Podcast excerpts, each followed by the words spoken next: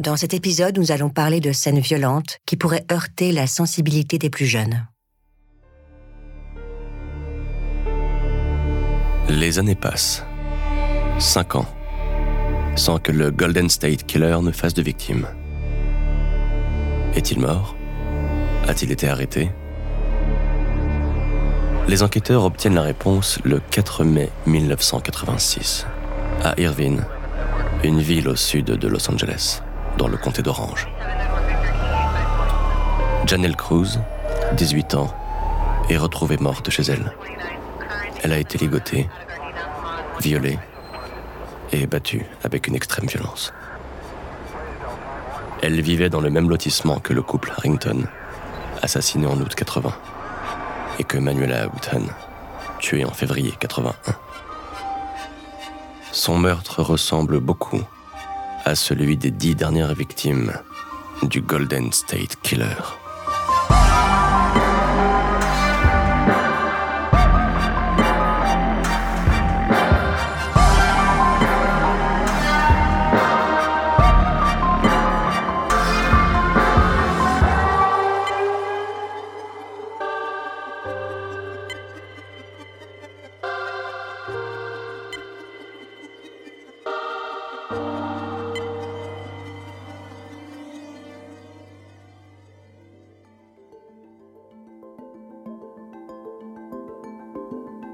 Depuis la naissance de sa fille, Joseph DeAngelo et sa femme Sharon se sont installés à Citrus Heights, un petit pavillon typique de la région, des murs beiges et des briques rouges, comme toutes les maisons du quartier.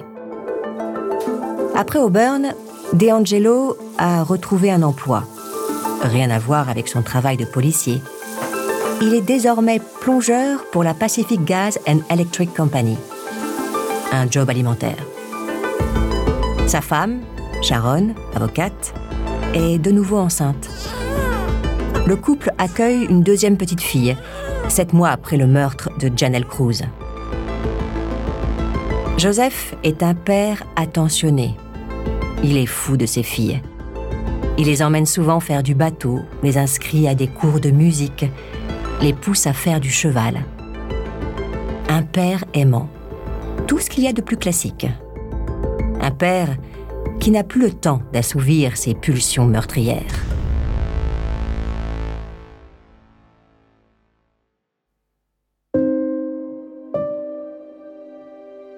Janelle Cruz est le dernier meurtre enregistré dans la région. Depuis, aucune victime d'assassinat n'est retrouvée ligotée, battue, violée. Le Golden State Killer s'est éteint. Les habitants du comté d'Orange et du comté de Contra Costa soufflent. La vie reprend son cours. Sauf pour les proches des victimes, en quête de réponses sur les meurtres. Elles peinent à faire leur deuil. L'enquête est au point mort. Aucune avancée, aucun suspect. Des jeunes filles, des femmes, des mères, des pères, des jeunes mariés ont été tués, sans raison, chez eux, par un ou plusieurs meurtriers, invisibles.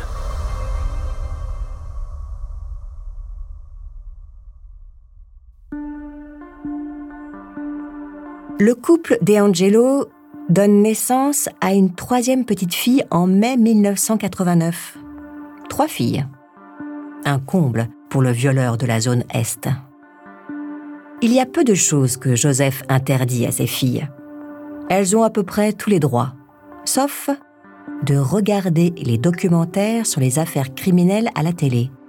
Il ne faudrait surtout pas qu'elles sachent que leur père est un criminel, un violeur et un tueur multirécidiviste. Ni la police, ni sa famille ne sait qu'il est l'inconnu le plus recherché de la Californie. En dehors de sa vie de famille, DeAngelo s'est trouvé une nouvelle passion, la mécanique. Il a suivi une formation et trouvé un nouveau travail. Mécanicien pour la chaîne de supermarchés Save Mart Distribution Center, pas très loin de Sacramento. 1994. C'est une grande avancée pour la justice. Enfin, le gouvernement autorise le FBI à compiler les données ADN des criminels dans un grand fichier. Le CODIS. Un seul fichier, commun à tout le pays. C'est un outil révolutionnaire pour la police. Avec un échantillon d'ADN de suspects, des enquêtes qui piétinent depuis des années sont résolues. Dans le comté d'Orange, les enquêteurs ressentent tout de suite une vague d'espoir. Ils ressortent tous les cold cases de la région. Leur priorité, les meurtres avec agression sexuelle. Ils font donc analyser les traces de sperme trouvées chez les Harrington en 1980 et chez Manuela Whithun en 81, persuadés que ces deux meurtres sont liés. Bingo. Les deux échantillons renferment le même ADN. Par curiosité, ils entrent l'échantillon trouvé en 1986 chez Janelle Cruz. Le même ADN apparaît. Janelle Cruz, le couple Harrington et Manuela Woodhun ont été tués par la même personne. Seul hic, cet ADN ne matche avec aucun de ceux enregistrés au CODIS.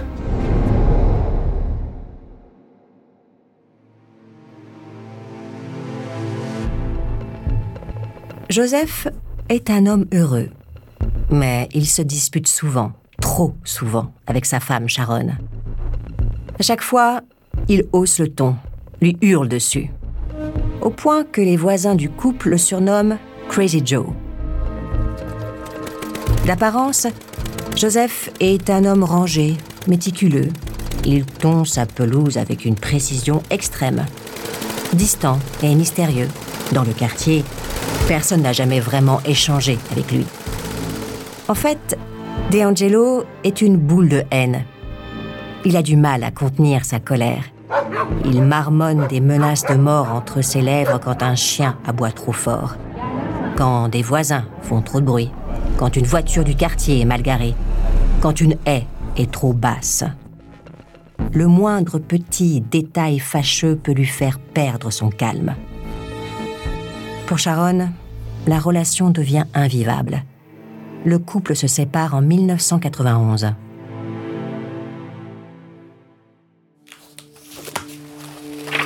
Un enquêteur du comté d'Orange, Larry Paul, voit plus loin. Il a lu et relu les dossiers, il connaît les enquêtes par cœur, il y a trop de ressemblances. Les trois meurtres du comté d'Orange sont liés à d'autres enquêtes restées en suspens. Il en est sûr et certain.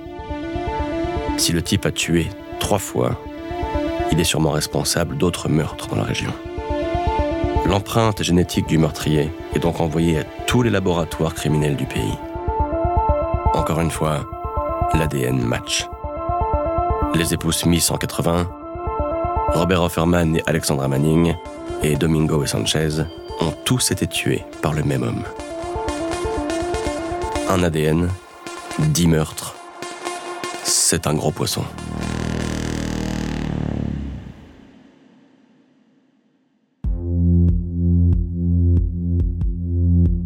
Joseph DeAngelo mène sa nouvelle vie de célibataire le plus sereinement du monde. Les années passent et il sait que la plupart de ses crimes seront bientôt prescrits. Il ne craint rien. Il est insoupçonnable. Ce n'est plus qu'un quinquagénaire qui se fond dans la masse. Parfois, par curiosité, il prend sa voiture et se balade dans cette ville qu'il a terrorisée 20 ans plus tôt. Il croise des têtes connues, des femmes qu'il a violées, des maisons qu'il a visitées.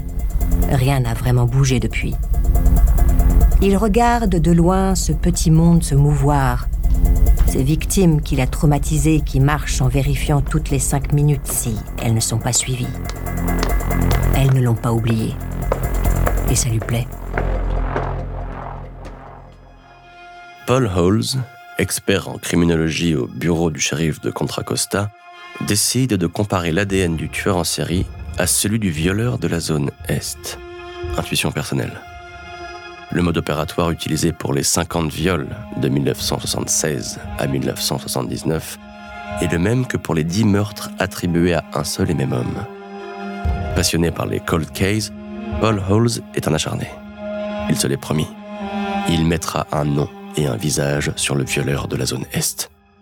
Le 4 avril 2001, l'hypothèse de Halls est validée. L'ADN du Golden State Killer du violeur de la zone Est et du pilleur de Visalia désigne un seul et même homme. Suspecté de 200 cambriolages, 50 viols et 13 meurtres.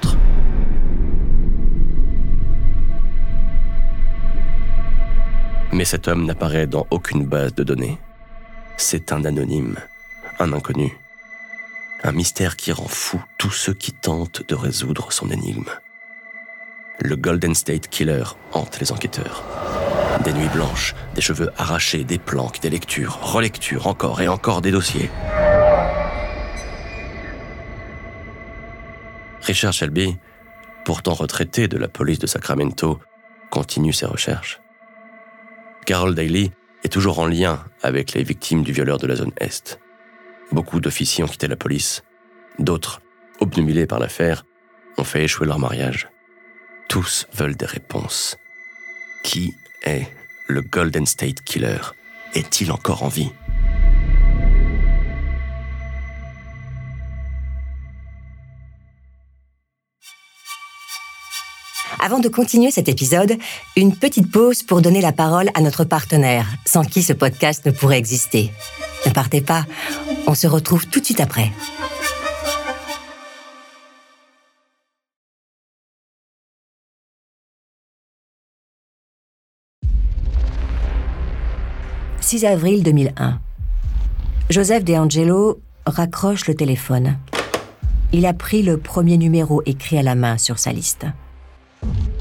Aucun nom à côté, juste mars 1977, sa période violeur de la zone Est. Il avait besoin de lui parler pour qu'elle sache qu'elle ne sera jamais tranquille, qu'il est là, qu'il rôde, qu'il n'a pas oublié, qu'il la surveille. Une phrase suffit pour raviver la terreur. Il a seulement murmuré Tu te rappelles quand on a joué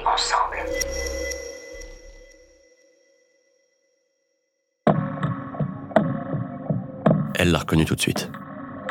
Cette voix grave, elle est sûre d'elle. 24 ans plus tard, elle n'a pas de doute. Son violeur est encore en vie. Et c'est la confirmation que la police attendait. Six années passent sans la moindre avancée sur l'enquête. Le Golden State Killer ne suscite plus les passions. La police, hélas, la presse n'en parle plus. Et ce n'est plus qu'un vieux souvenir pour les habitants de Sacramento. Et puis, une femme relance l'affaire. 30 ans après les premiers crimes.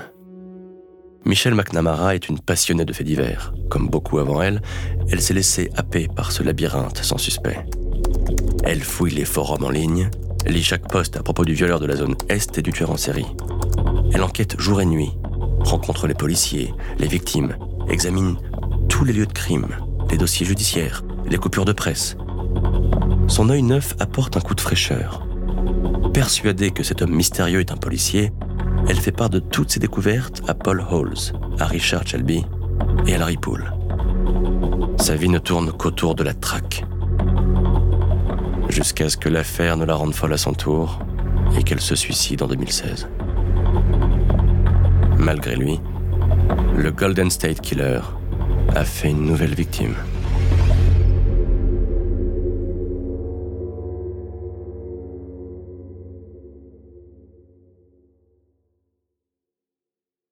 Le FBI met sa tête à prix. 50 000 dollars de récompense à quiconque apportera une information. Nous arrivons à notre but. Nous avons besoin d'un nom. Lorsque nous ferons correspondre ce nom au profil, cette quête pour la justice prendra fin. C'est pourquoi j'en appelle à tous ceux qui sont ici à Sacramento.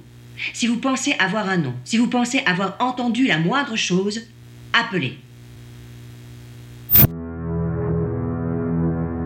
L'information tourne en boucle. Face à sa télé, Joseph DeAngelo s'étonne. On le cherche encore Les recherches sont étendues à tout le pays. Ça le fait rire. Il n'a jamais bougé du coin.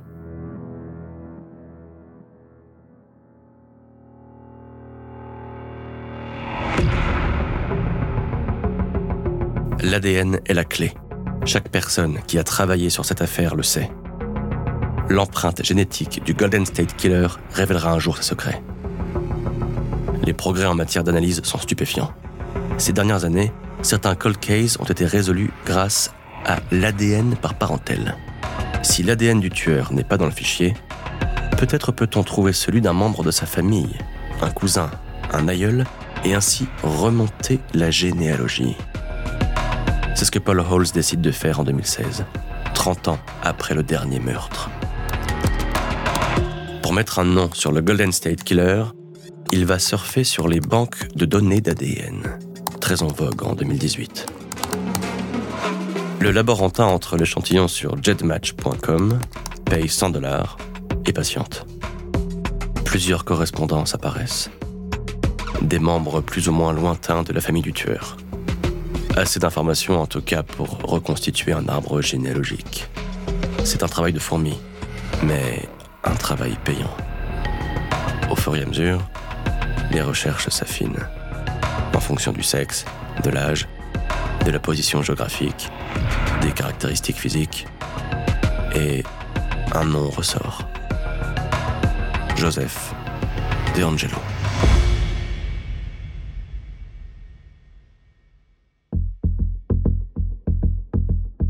De Angelo, 72 ans, prend sa retraite après 27 ans de bons et loyaux services au Save Marts Distribution Center. Toujours installé dans son pavillon à Citrus Heights, il cohabite avec l'une de ses filles et l'une de ses petites filles. C'est un grand-père, un papy qui sort peu de chez lui. Il reçoit de temps en temps ses filles et qui, la plupart du temps, s'active frénétiquement dans son jardin. Il sourit peu, bougonne toujours autant que dans sa jeunesse. De temps en temps, ses voisins l'entendent rouspéter. Il effraie un peu les plus jeunes. Et les plus âgés se méfient de cet homme qu'ils connaissent finalement si peu.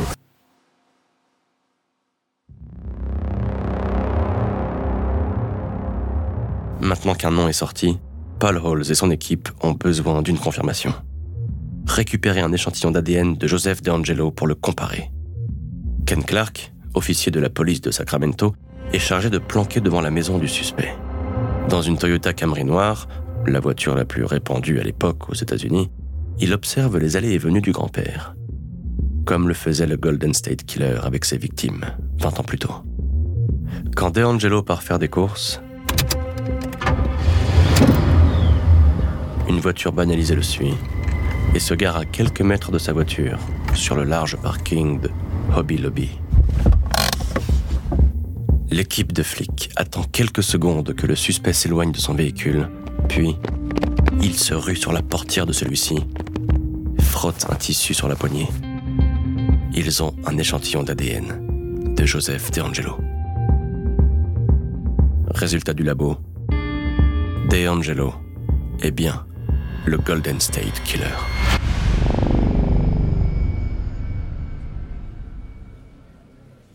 Au commissariat de Sacramento, les enquêteurs exultent. En quelques minutes, la nouvelle est transmise au FBI et aux anciens, Richard Shelby et Carol Daly, entre autres. Carol, qui en 40 ans a toujours gardé un lien avec les victimes, les appelle une par une pour leur annoncer la nouvelle. Au bout du fil, elles fondent tout en larmes.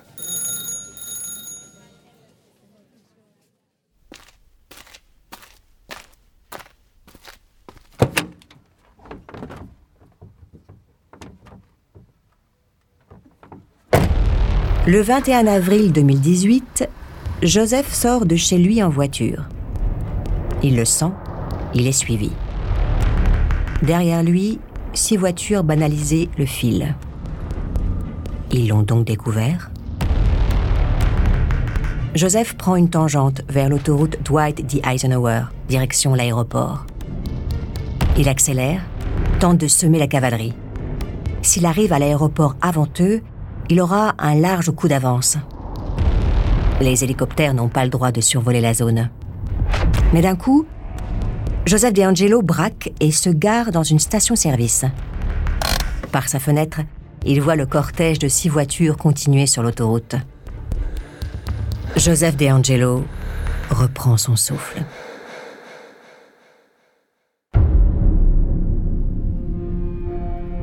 Il est temps de l'arrêter. Ne plus jamais perdre sa trace. Les preuves contre lui sont assez solides. L'ADN correspond à 99,99% à celui du Golden State Killer. Les viols qu'il a commis de 76 à 79 sont prescrits, mais pas les meurtres. Le 24 avril 2018, vers 16h, Ken Clark, escorté de six agents du SWAT, s'avance dans l'allée parfaitement tendue du Golden State Killer. Un vieil homme de 70 ans ouvre, les yeux écarquillés. Il a l'air surpris, incrédule, comme s'il était persuadé que la police avait lâché l'affaire depuis le temps. Mais le Californien n'oppose pas de résistance. Sans un mot, il se tourne et confie ses poignets à l'agent Clark. Plus de 40 ans après ses premiers cambriolages, Joseph DeAngelo est enfin menotté. L'annonce de son arrestation fait la une de tous les journaux. C'était l'une des affaires les plus marquantes de la Californie l'un des serial killers les plus recherchés de ces dernières années.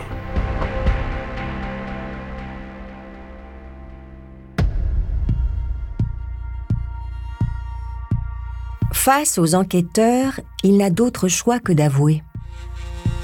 Il ne donnera aucun détail, aucune explication à ses crimes. Pendant son audience, organisée dans une salle de bal de l'Université d'État de Californie à Sacramento, histoire d'accueillir un maximum de monde, il se présente face à ses anciennes victimes dans sa tenue orange de prisonnier. C'est un vieux monsieur sur un fauteuil roulant. Il ruse encore, il essaie de gagner du temps, d'obtenir un jugement un peu plus clément. Une semaine plus tôt, il roulait comme un jeune homme sur sa moto. Après les victimes, la parole est donnée à l'accusé. Joseph DeAngelo se lève, retire son masque, joint ses mains, le regard fixe. Il lâche des excuses inentendables. J'ai écouté tous vos témoignages, chacun d'entre eux, et je suis vraiment désolé pour tous ceux que j'ai blessés. Sa voix ne se brise pas. Il ne tremble pas. Est-il seulement sincère? Comme si ces mots n'avaient pas de réelle importance. Il est accusé de 13 meurtres et de 50 tentatives de kidnapping. Les viols étant prescrits, c'est la seule manière qu'ont trouvé les enquêteurs pour juger les agressions sexuelles. Pour éviter la peine de mort, il marmonne un coupable, sans conviction devant les jurés. Il est résigné. Cette fois, il le sait. Il ne pourra pas s'échapper.